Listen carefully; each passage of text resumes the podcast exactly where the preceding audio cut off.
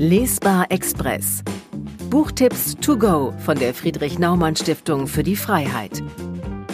Der Sommer ist da und mit ihm die Frage, was soll ich während der Ferien- und Urlaubszeit eigentlich lesen? Wir haben uns für euch durch die Bücherberge gewühlt. Christoph Gieser stellt in Lesbar Express die spannendsten und klügsten Werke vor. Um welches Buch geht es?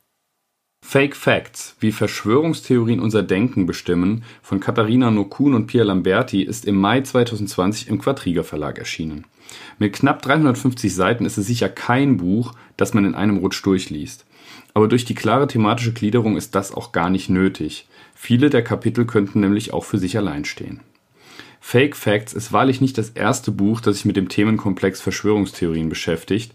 Es hebt sich aber von den anderen mir bekannten Werken durch die kluge Kombination aus Erscheinungsformen, psychologischen Erkenntnissen und politischer Bewertung ab. Wie lautet die zentrale These? Das Buch hat nicht nur eine zentrale These, sondern wird gerade durch die Kombination verschiedener Thesen und die Verknüpfung der damit verbundenen Ebenen interessant. Wichtig ist natürlich die Aussage, dass Verschwörungsideologien gefährlich sind. Und zwar selbst dann, wenn sie auf den ersten Blick eher witzig oder skurril erscheinen mögen. Denn wer zum Beispiel daran glaubt, dass die Regierung Gedankenkontrolle über Chemikalien in Luft und Wasser ausübt und zum Schutz dagegen einen Aluhut aufsetzt, der ist mit einer großen Wahrscheinlichkeit auch für rechtsextreme oder antisemitische Verschwörungstheorien empfänglicher als der Durchschnitt der Bevölkerung. Und wohin das führen kann, wissen wir nicht erst seit Christchurch oder Halle. Ein wichtiger Punkt in Fake Facts ist auch, dass niemand von uns vollständig frei von verschwörungstheoretischen Impulsen ist und das wissenschaftlich auch erklärbar ist. Die Autorinnen machen es sich auch nicht leicht und schieben das Phänomen allein in die rechte Ecke. Vielmehr nehmen sie beispielsweise auch die Esoterik-Szene und anfällige linke Kreise ins Visier. Die Botschaft ist klar. Wir sollten es uns alle nicht zu leicht machen im Umgang mit Verschwörungsmythen und ihren Anhängern. Wer steckt hinter dem Buch? Katharina Nokun wurde durch ihre Tätigkeit als politische Geschäftsführerin der Piratenpartei einer größeren Öffentlichkeit bekannt. Nicht erst seitdem engagiert sie sich in Bürgerrechtsthemen, unter anderem im Bereich Datenschutz. Über die Jahre hatte sie immer wieder mit Vorwürfen zu tun, selbst Teil einer großen Verschwörung zu sein, was einer der Impulse war, Fake Facts zu schreiben. Pia Lamberti ist Psychologin und forscht schon eine ganze Weile in Deutschland und Israel zur Psychologie hinter dem Glauben an Verschwörungstheorien. Im Juni wurde sie von Attila Hildmann angegriffen, der durch seine Kochbücher bekannt wurde, inzwischen aber mit rechtsextremen Verschwörungsmythen und Morddrohungen die Schlagzeilen beherrscht.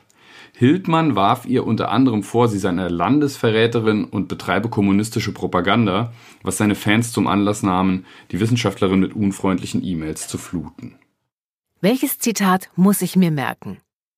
Wenn ich mit Menschen über antisemitische Verschwörungstheorien spreche, ist eine der am häufigsten gestellten Fragen, aber warum gerade die Juden? Nun kann man das natürlich historisch begründen. Antisemitismus hat inzwischen 2000 Jahre Tradition. Aber so richtig befriedigend fand ich die mir bekannten Erklärungsmodelle bisher alle nicht. In Fake Facts habe ich nun einen Ansatz gefunden, den ich spannend finde, nämlich das sogenannte Stereotype Content Model. In diesem werden Gruppen in zwei Dimensionen bewertet, nämlich danach, als wie kompetent und wie warmherzig sie wahrgenommen werden. Nokun und Lamberti schreiben dazu, Soziale Gruppen, denen gleichzeitig eine große Kompetenz und eine geringe Wärme zugeschrieben werden, sind dabei genau die Gruppen, bei denen Verschwörungsideologen die größten Ressentiments zeigen. Sie werden als berechnend genug wahrgenommen, um eine Verschwörung anzuzetteln und als kompetent genug, diese dann auch durchzuführen. Das scheint für mich Sinn zu machen. Und es sind genau diese klugen Gedanken, deren wegen ich Fake Facts gerne gelesen habe und ebenso gerne weiterempfehle. Wie lautet die liberale Botschaft? Die Autorinnen begründen recht plausibel, dass der Glaube an Verschwörungserzählungen mit dem tief verankerten Wunsch nach Einzigartigkeit zusammenhängt. In dieser Beobachtung versteckt sich eine Aufgabe für Liberale, denn war es nicht der Liberalismus, der den Menschen das Versprechen gegeben hat, ihrem individuellen Lebensmodell folgen zu können, statt sich mit dem abfinden zu müssen, was Eltern und Gesellschaft für sie vorgesehen haben? Die Chance auf Einzigartigkeit also? Wenn nun Menschen nach dieser Einzigartigkeit streben und dabei bei Verschwörungsideologen und Ideologien landen, die ganz nebenbei hochkollektivistisch aufgebaut sind, muss das Liberalen zu denken geben. Was übrigens nicht heißt, dass ich selbst wüsste, was genau man mit dieser Beobachtung anfängt, aber jede Debatte muss ja irgendwann einmal einen Anfang nehmen. Wer sollte das Buch lesen und wer nicht? Sind Sie davon überzeugt, dass die Erde eigentlich eine Scheibe ist, wir von Echsenmenschen regiert werden, Adolf Hitler immer noch lebt, nämlich auf der anderen Seite des Mondes, und dass Geheimarmeen in einem Höhlensystem unter Deutschland nur darauf warten, loszuschlagen und uns alle auslöschen? Dann ist Fake Facts für Sie definitiv Zeitverschwendung. Allen anderen sei das Buch empfohlen, allerdings insbesondere denjenigen, die an Schulen im politischen Umfeld oder in den Medien tätig sind und regelmäßig mit Verschwörungsideologen und Ideologien zu tun haben. Auch Fake Facts gibt natürlich kein Allheilmittel an die Hand, mit diesem Phänomen richtig umzugehen und die Anhänger dieser Mythen zu überzeugen. Denn dieses Allheilmittel gibt es auch gar nicht.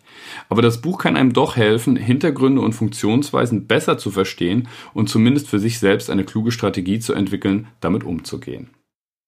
Wer das liest, liest auch? Auf jeden Fall die Reise ins Reich unter Reichsbürgern von Tobias Ginsburg, das 2018 erschienen ist. In diesem Buch beschreibt der Autor und Theatermacher, was er unter falscher Identität in den Reihen der Reichsbürger quer durch Deutschland erlebt hat, wem er begegnet ist und auch, was das alles mit der AfD zu tun hat.